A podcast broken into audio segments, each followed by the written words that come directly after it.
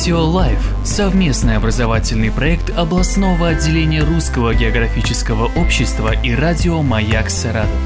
У микрофона заведующий кафедрой метеорологии и климатологии СГУ Максим Червяков. Изменение атмосферного давления с высотой – Стоит напомнить, что в нижнем слое атмосферы, тропосфере, сосредоточено около 75% массы всей атмосферы, поэтому там и атмосферное давление наибольшее. С высотой оно убывает по определенному закону в зависимости от вертикального распределения плотности воздуха.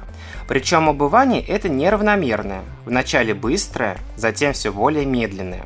Так, на высоте около 5 км от земной поверхности давление составляет примерно половину от того, что наблюдалось на уровне моря, а на высоте уже около 100 км измеряется лишь долями гектопаскаля. То есть, если мы с вами поднимемся на вершину высочайшей горы России, Эльбруса, я напомню, что высота ее 5642 метра, то давление там составит около 500 гектопаскалей.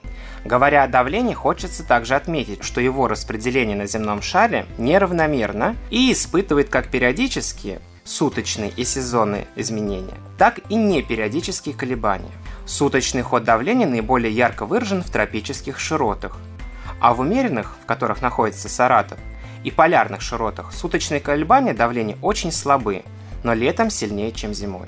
Интересно, что неравномерное распределение атмосферного давления может приводить в движение воздух. Он стремится из области высокого давления в область низкого. Вращение Земли, центробежная сила и сила трения отклоняют, либо тормозят уже возникшее движение. Так возникает ветер, который представляет собой движение воздуха относительно земной поверхности.